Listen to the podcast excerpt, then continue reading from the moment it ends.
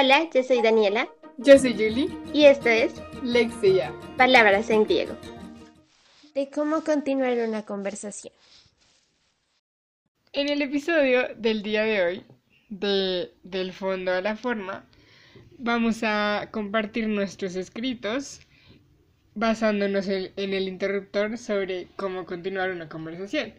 Creo que este interruptor ha sido uno de los más retadores, tanto para Dani como para mí, porque creo que son muchísimas las ideas que surgen cuando pensamos en cómo continuar una conversación o cómo comenzar una conversación o en general el, digamos, evaluar la conversación humana por medio de la palabra me parece algo muy interesante y estoy la verdad muy emocionada por escuchar los escritos del día de hoy. Instrucciones para dominar la ciencia de una conversación humana. He aquí lo que pienso al respecto. Las personas no se enamoran de un día al otro. Las personas no se hacen amigas a primera vista. Las personas no leen pensamientos. No somos psíquicos ni magos, no somos seres de miradas parlantes o libros abiertos al instante. La conversación es nuestro único medio para expresar con total claridad a otros, sin lugar a dudas o malinterpretaciones, la mayoría de veces, nuestras intenciones. Suspiré. Debes hablar primero, Catalina. Debes hacerlo. Me dije tomando aire hondo, sintiendo el frío espantoso entrar en mis pulmones. A la una, a las dos y a las tres. El primer paso es siempre el más difícil de dar. Miré a los ojos frente a mí Mientras subía mi rostro me arrepentía. Esos ojos cafés eran como una piscina llena de miel. Provocativos sin duda, pero una vez dentro te sientes atascada, como pegada a ellos.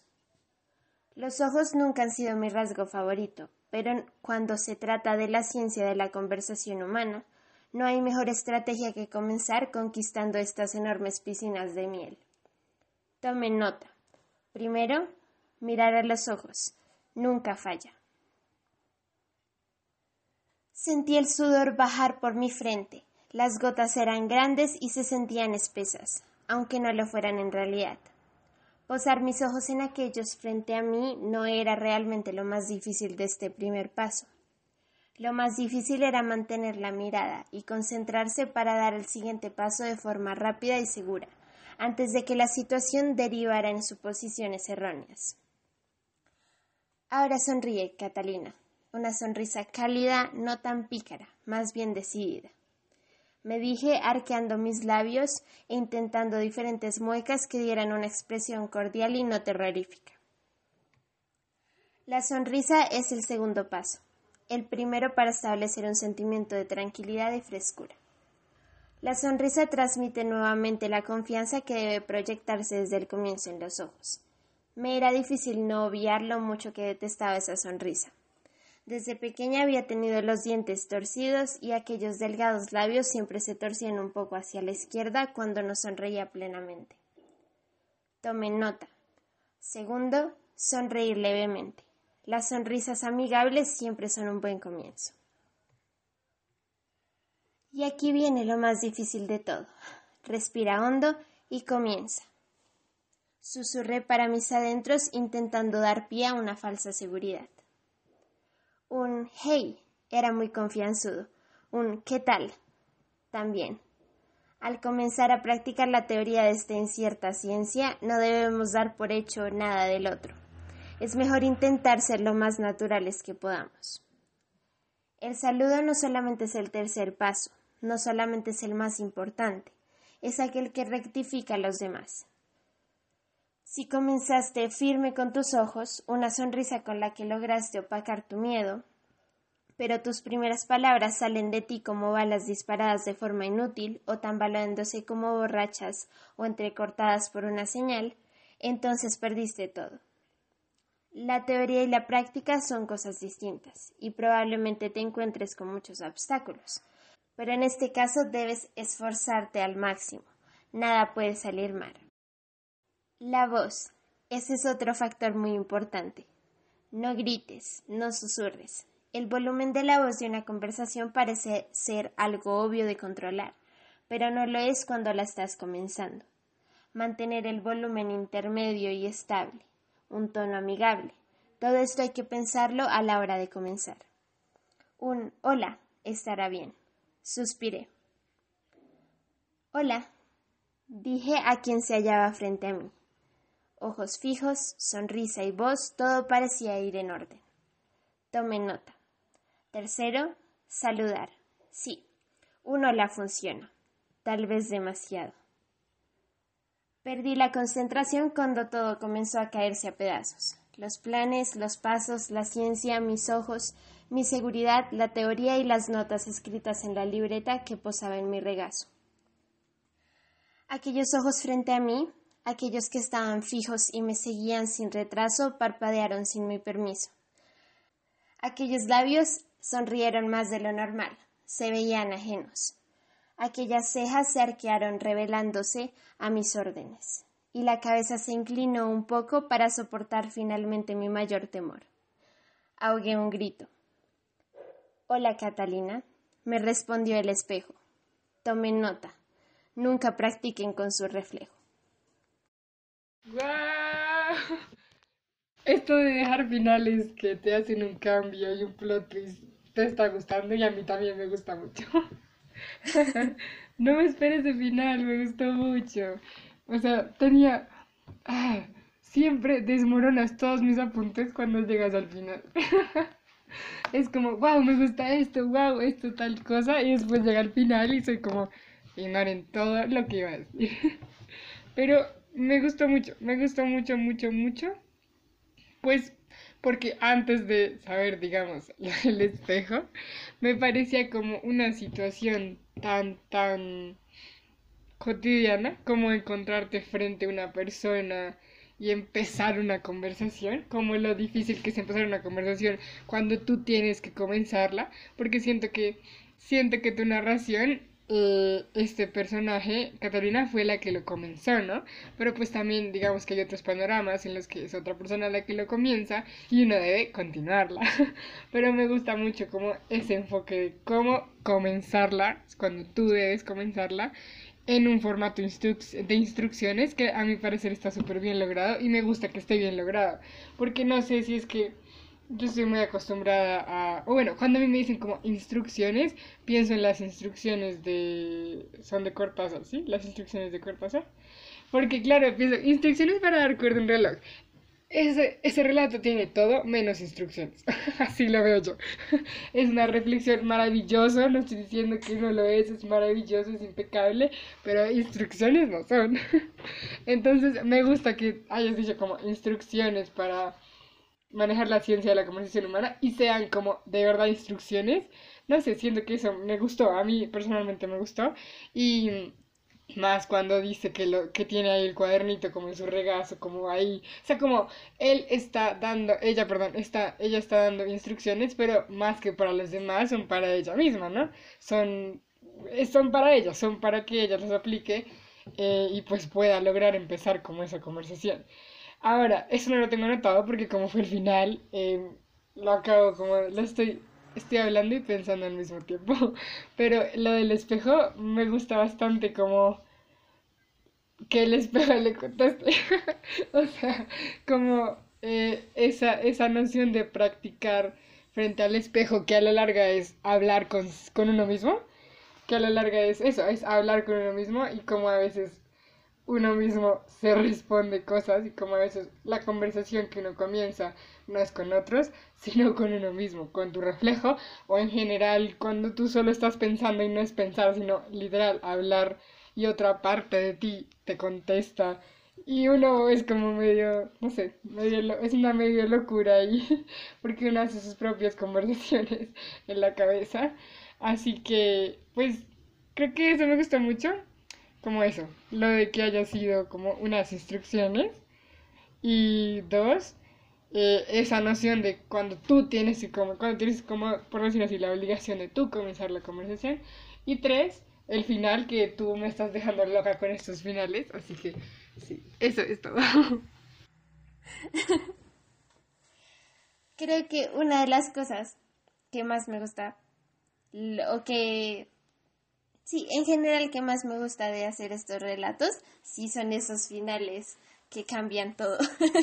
Yo casi siempre hago esos relatos, casi siempre hago esos finales, o el mismo final que da vuelta así como en circularidad, que ese también me encanta. Pero algo que pasó esencialmente con este y que no pasó con otros que había hecho antes fue que lo primero que pensé y la idea principal que me vino a la mente con esta premisa eh, para hacer el relato de hoy fue una conversación con el espejo. Entonces mi primera idea fue la conversación con el espejo. Y aún así sabía que yo quería hacer que esa conversación no se hiciera evidente hasta el final. Y me gustó mucho, yo desde el comienzo es de estos relatos que yo comencé pensándolo desde el, desde el final. Entonces yo sabía desde el comienzo que quería que las últimas líneas fuera cuando el, cuando el espejo le contesta. Y esta última línea que, que es como tomen nota, eso sí nació cuando comencé a hacerlo ya como instrucciones y lo primero, o bueno, de las cosas que me gustó mucho escribir fue ese que decía, primero, eh, cada vez que decía tomen nota, primero, eh, la sonrisa, segundo, perdón, primero eran los ojos, segundo, la sonrisa. Ese tomen nota también me gustó muchísimo. Y me gustó al final agregarlo como que fuera la rectificación de ese cambio en como de ese sí, de ese cambio en el final. Y otra cosa, o bueno, lo gracioso que tengo de esta experiencia de escribir este cuento fue que yo lo primero que pensé cuando leí la premisa para hoy fue esto de la conversación con uno mismo. Y es gracioso como para otros cuentos se me ocurrieron dos personajes y para este, que era una conversación algo tan sencillo como que necesitas dos personas para esto, lo primero que se me ocurrió fue hacerlo con una sola. Entonces me gustó mucho esto. Y justamente luego, o sea, de dónde nació mi idea del espejo y todo esto, si era de las conversaciones con uno mismo, porque creo que más allá de lo que para mí es la ciencia de la conversación, lo que yo decía como la ciencia de la conversación humana no es solamente cuando tú estás hablando con otra persona, sino que uno muchas veces no tiene conversaciones con sí mismo. Y creo que son las más difíciles. Porque cuando tú estás pensando, cuando, cuando tú estás así como pensando cosas, si te viene a la mente una cosa, otra cosa, pero esas conversaciones como de cómo me estoy sintiendo sobre esto o qué me está pasando sobre esto. Por ejemplo, en ese caso era como su inseguridad de comenzar una conversación. Y al final el hecho de que diga que tomen nota y que no, no eh, practiquen con el espejo es justo por eso como la persona o el crítico más grande para cuando pones en práctica esta ciencia?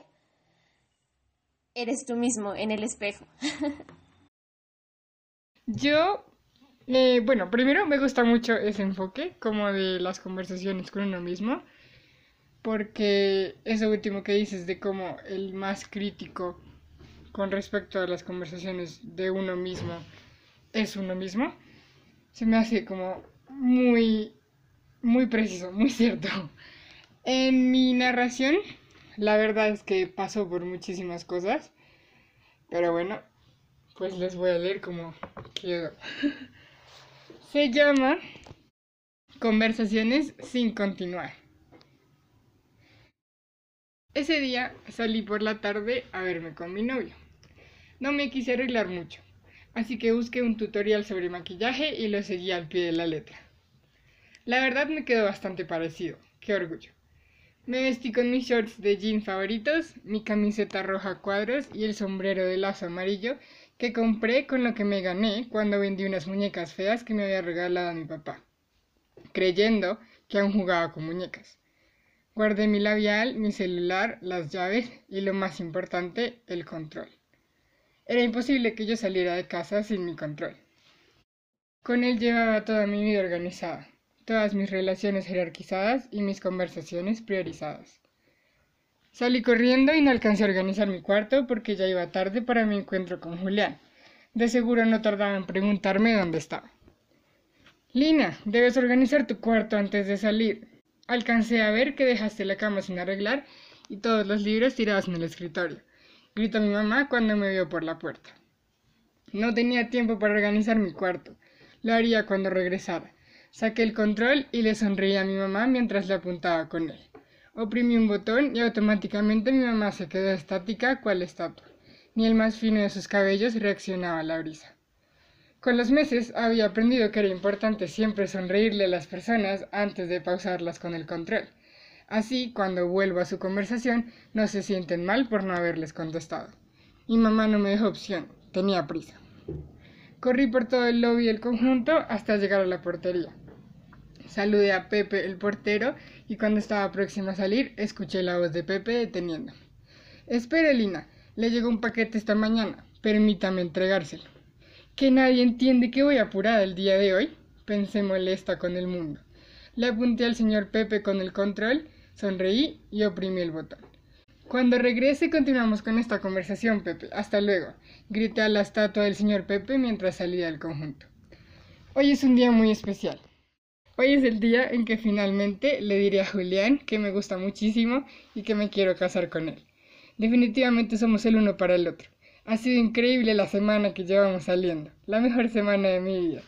Adoro hablar con él, adoro cómo me escucha, como si solo yo hablara en el mundo entero. Quédate con alguien que te escuche de verdad. Creo que eso es lo más importante. Cuando llegué al parque, tuve que sacar el control unas tres veces más.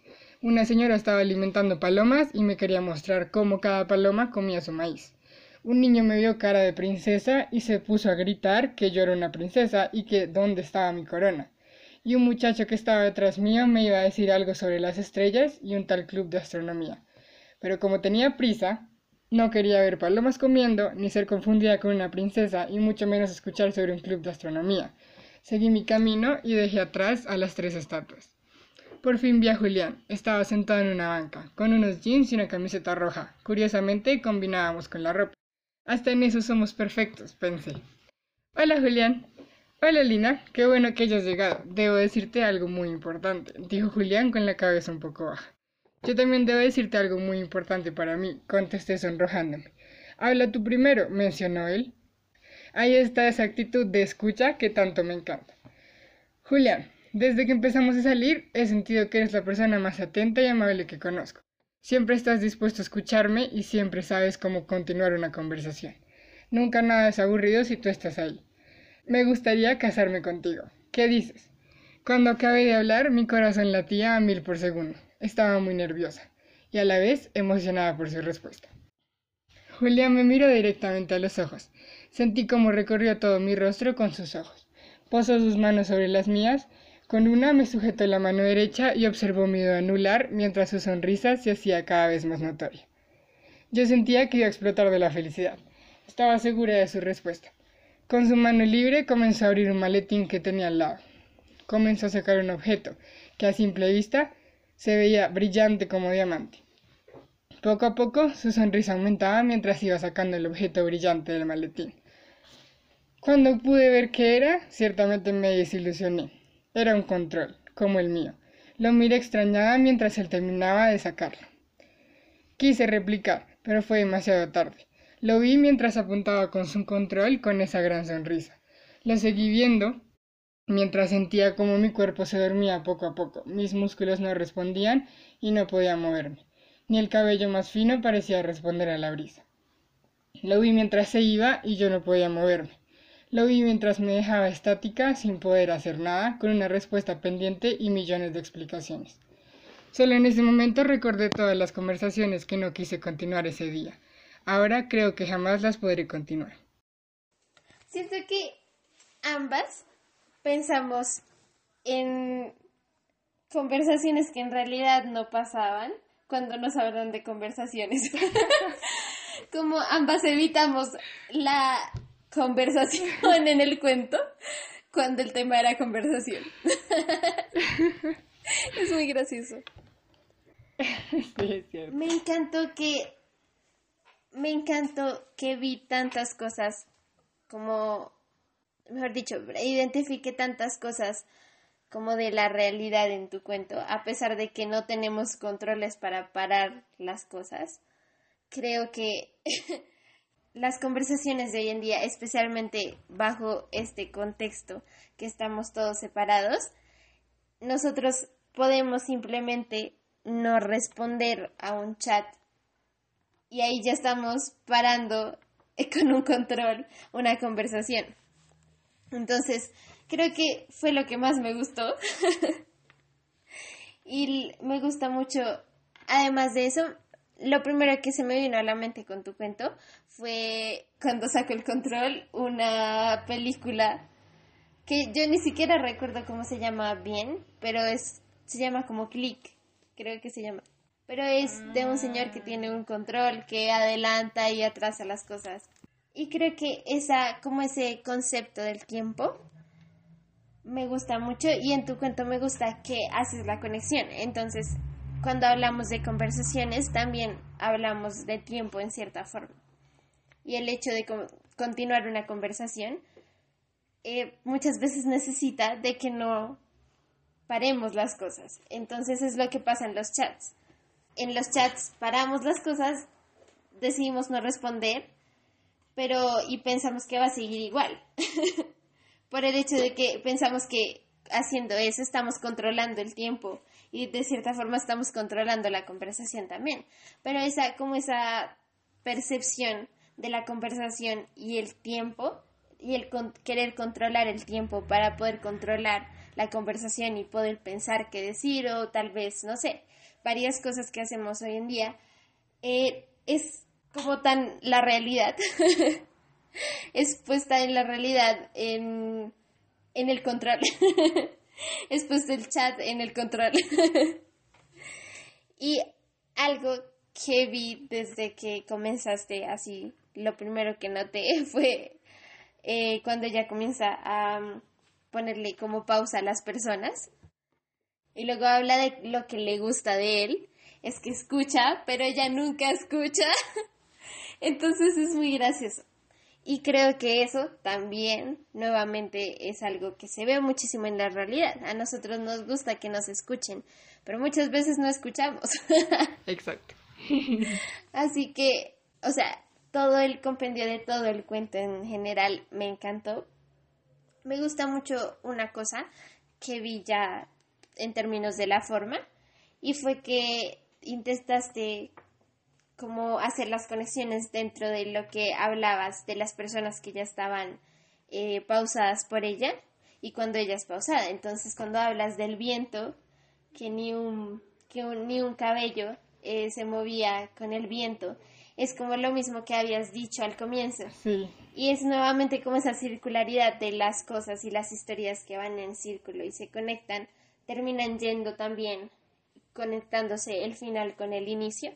Y me gusta mucho que mantengamos esto porque siento que es una forma de escribir que, además de darle como verosimilitud a una historia, hace que sea mucho más interesante y que tú sientas que toda la historia en sí es suficiente por sí misma para contarte un hecho extraordinario.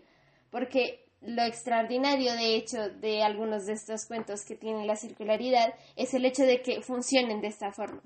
Y como lo que nosotros llamaríamos la coincidencia de que haya lo mismo en el comienzo y el final, que es en sí lo que hace en la situación tan extraordinaria. Entonces me gusta mucho que y me gusta muchísimo esto de la circularidad, es como uno de los elementos que ya hemos dicho que nos encantan y como que casi todos nuestros cuentos han sido así. Pero sí, es, un, es una herramienta genial para la creación literaria. Este cuento fue, o sea, la verdad es que fue muy difícil. Fue muy difícil porque tenía demasiadas ideas. como empecé muchos cuentos, de verdad empecé como tres cuentos, pero no los terminé porque no, no era eso lo que quería de verdad decir, como que no lo lograba aún. Y si les quisiera igual como lanzar algunas ideas que tenía, como porque igual me parecieron muy interesantes, pero no, como que no lograba en desarrollarlas como me lo imaginaba o como quería, pero en un momento comencé a pensar, más o menos como lo planteaste tú, Dani, como en esa hablar con uno mismo, como en ese, en cómo funciona una conversación, cómo continuar una conversación cuando tú eres la persona que está hablando contigo mismo. Fue como lo primero, primero que pensé, pero no sé, no me termina de convencer.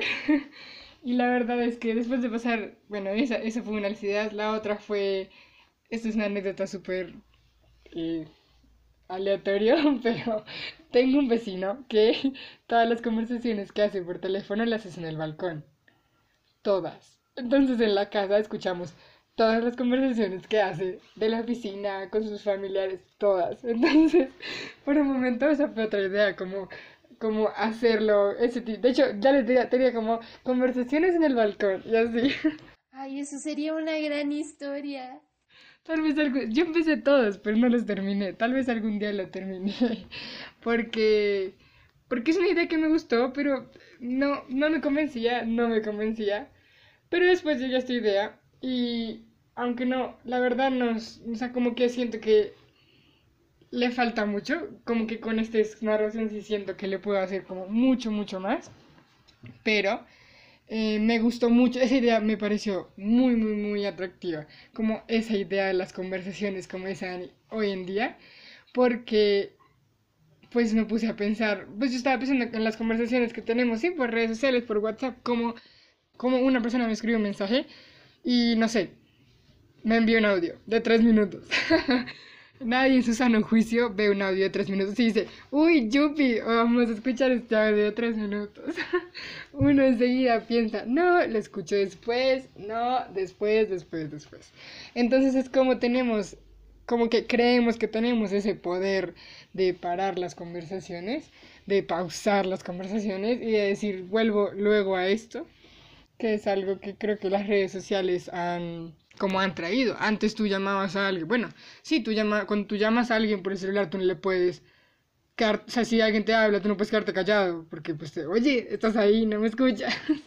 en cambio, aquí en WhatsApp o en cualquier red social, sí, tú puedes sencillamente no verlo, o ver su mensaje y ignorarlo, o muchas otras como dinámicas que, que han tomado las conversaciones humanas por las redes sociales, que creo que eso fue lo que más atractivo me pareció y dije como bueno, vamos a hacerlo ahí. La verdad es que siento que este cuento quedó, por eso digo que también le falta más, porque también quedó muy diferente a las cosas que yo siempre escribo.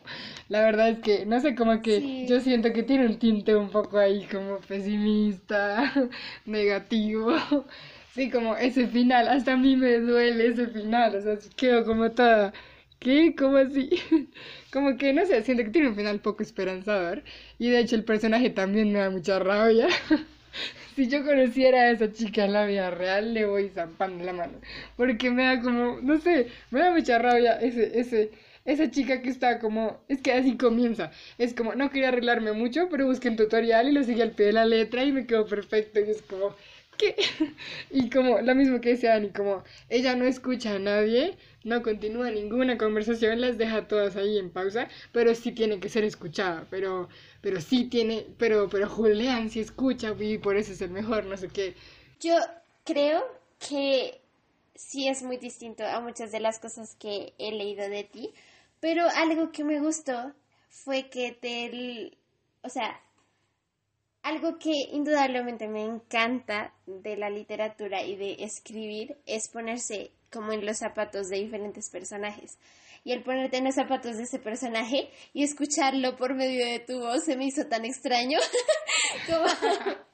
se me hizo muy extraño porque yo sí pensaba como, esa no es Julie. Pero creo que es algo muy genial porque a la vez también pensaba, eh, ese cuento, quien lo lea, o sea, para un, para un lector diferente, tal vez cuando comience se sienta aludido, se sienta como identificado en alguna cosa.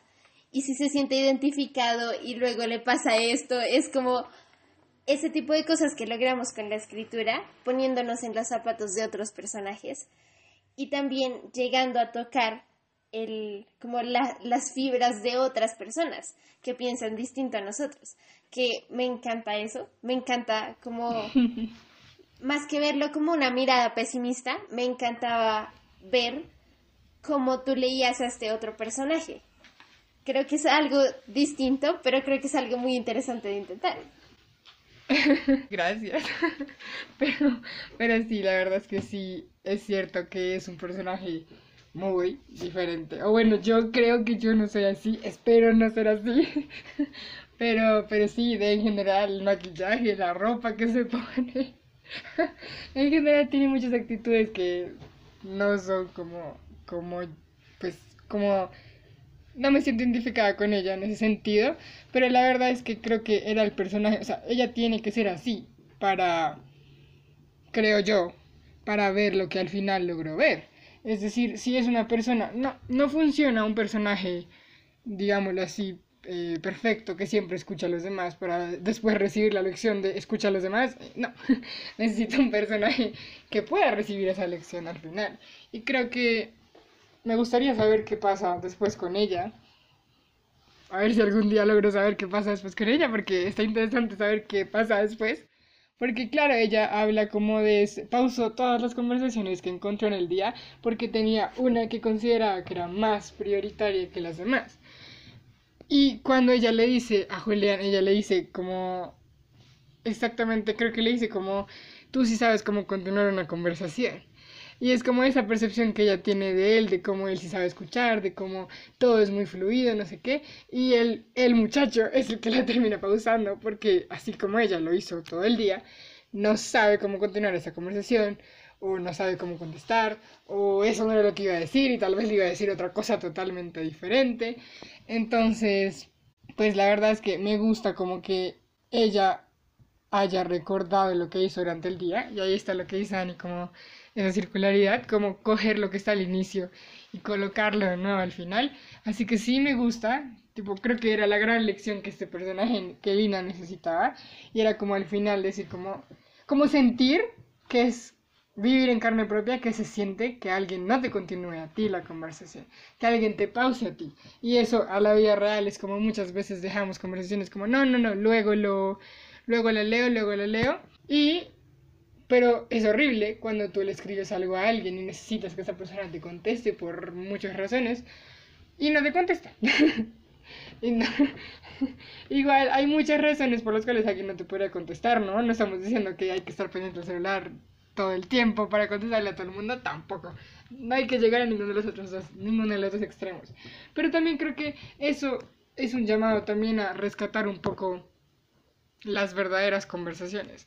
Como que no estoy diciendo que las redes sociales no nos hayan dado muchas ventajas y muchas cosas, sino que ¿qué nos cuesta llamar a alguien? O sea, también es como un sentimiento que hay algo en nosotros que no está tan bien, la verdad, en este momento.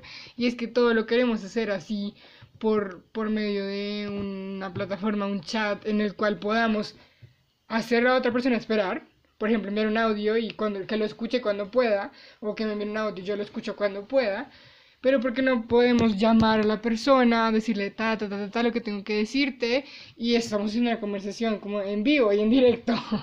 como porque a veces perdemos las cosas en vivo y en directo por creer o por querer, como decían, controlar el tiempo.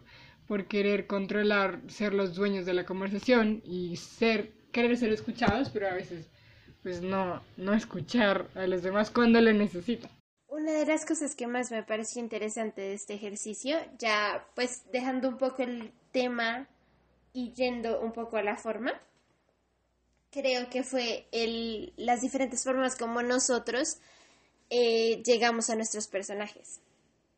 Y como cada uno de nuestros personajes tenía que estar en el momento, o sea, era ese personaje el que tenía que estar en esa situación para este cuento me pareció muy interesante porque ambas escogimos personajes, yo creo que hasta opuestos, porque está esta chica de tu personaje que piensa que, bueno, literalmente tiene un control, pero piensa que tiene también el control sobre todo lo que estás alrededor y ella es la que controla el tiempo y las conversaciones de todos los demás y lo que importa es que a ella la escuchen y el tiempo de ella más no el de los demás. Exactamente. Pero también en contraposición está este otro personaje de mi cuento que tiene mucho miedo de comenzar una conversación y aún más tiene miedo de, de, escucharse a sí misma.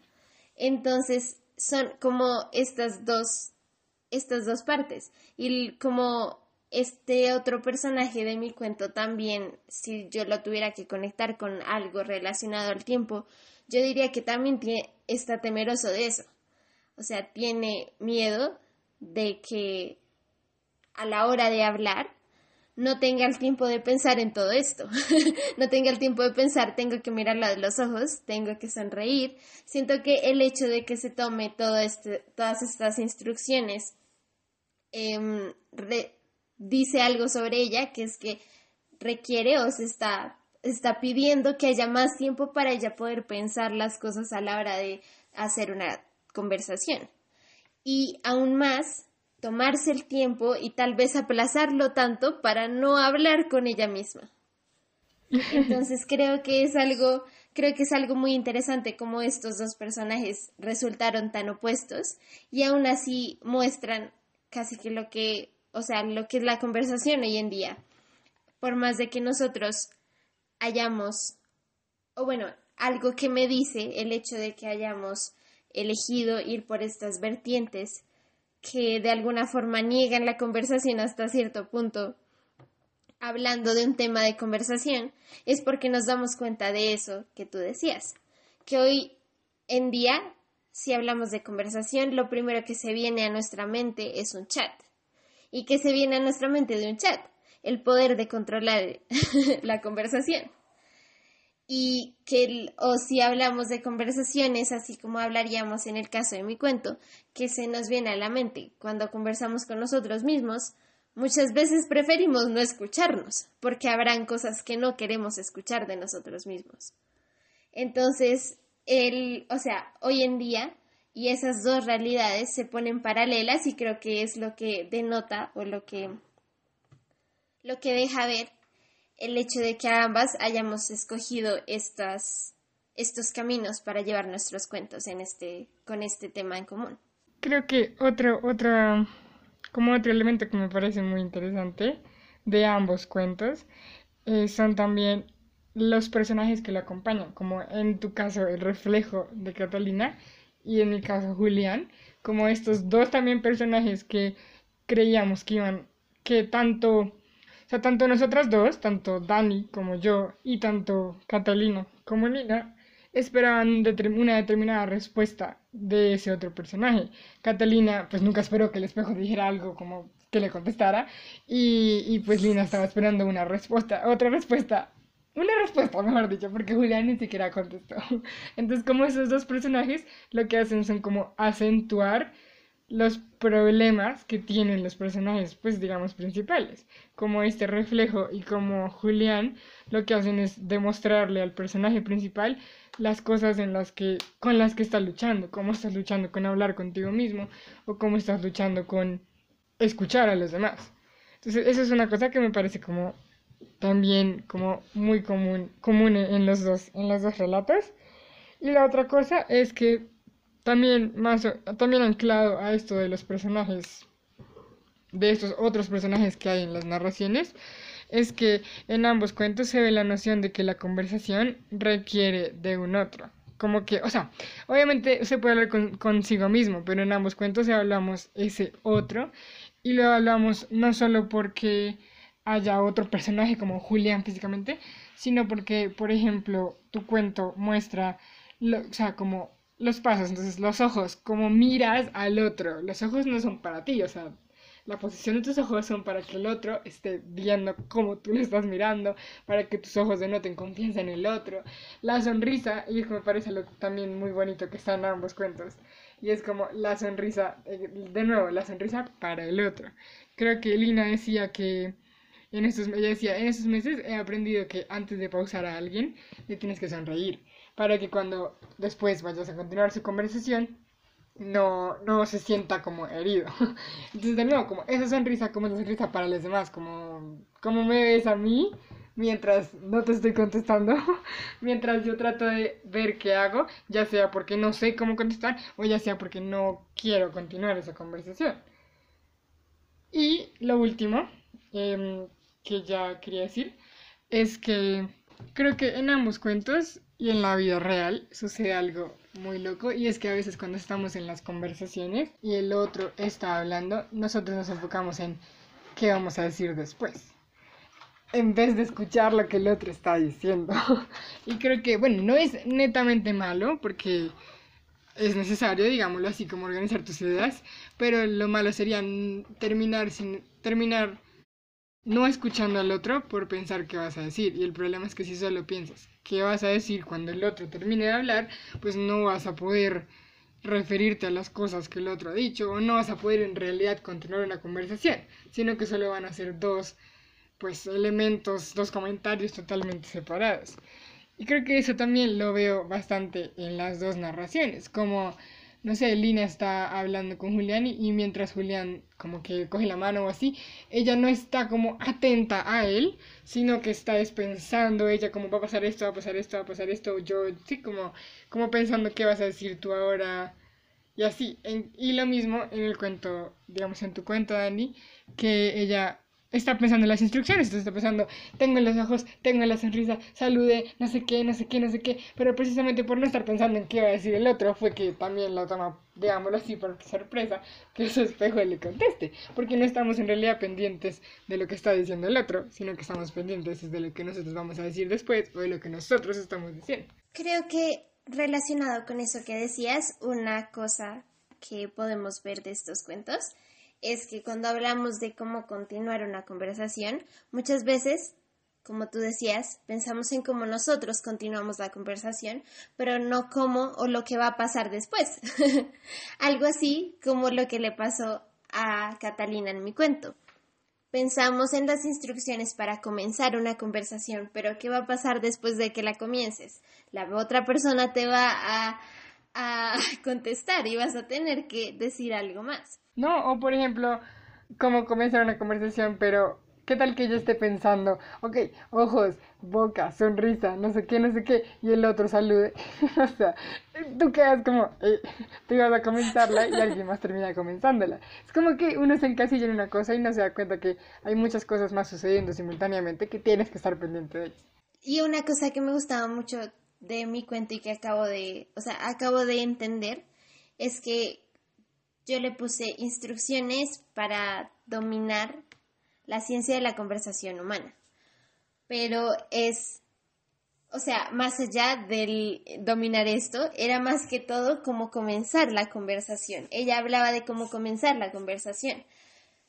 Pero además de no darse cuenta que la conversación iba a seguir y que iba a haber un intercambio ahí que ella iba a tener que seguir pensando que iba a seguir, también es como extraño y curioso como ella dice que va a hablar sobre la conversación humana y lo que está haciendo es todo menos conversación. Entonces ella mira los ojos, ella sonríe, lo último que hace es saludar y ella, a pesar de que dice que es lo más importante, lo importante en sí no es lo que va a pasar en la conversación o escuchar al otro y escucharte a ti mismo y hablar lo que tiene que ver con lo que es una conversación en sí, sino lo importante es todo lo que está eh, rodeando eso, como tú sigues sonriendo, como tú sigues mirando a los ojos, como tú sigues siguiendo las reglas, las instrucciones, y no en esencia lo que te está diciendo el otro, por ejemplo. Creo que eh, una de las cosas más, como de las que más me di cuenta y que es como hasta cómico, es que ella diga, lo importante que es la naturalidad. Entonces, lo importante que es ser natural y hasta qué punto está siendo natural siguiendo estas instrucciones o pensando tanto a la hora de comenzar una conversación en este caso. Entonces, yo creo que algo que nos queda de ambos relatos y de este ejercicio en general es esa importancia de repensar lo que es la conversación para nosotros, más allá de conversar por un chat, más allá de comenzar por cualquier otro medio, conversar con una persona y saber qué es lo escuchar, escuchar al otro, escucharse a sí mismo y poder continuar una conversación. Dani, me encantó haber conversado contigo. Gracias por acompañarnos. Y esto fue Lexia. Palabras en griego. No olviden seguir leyendo.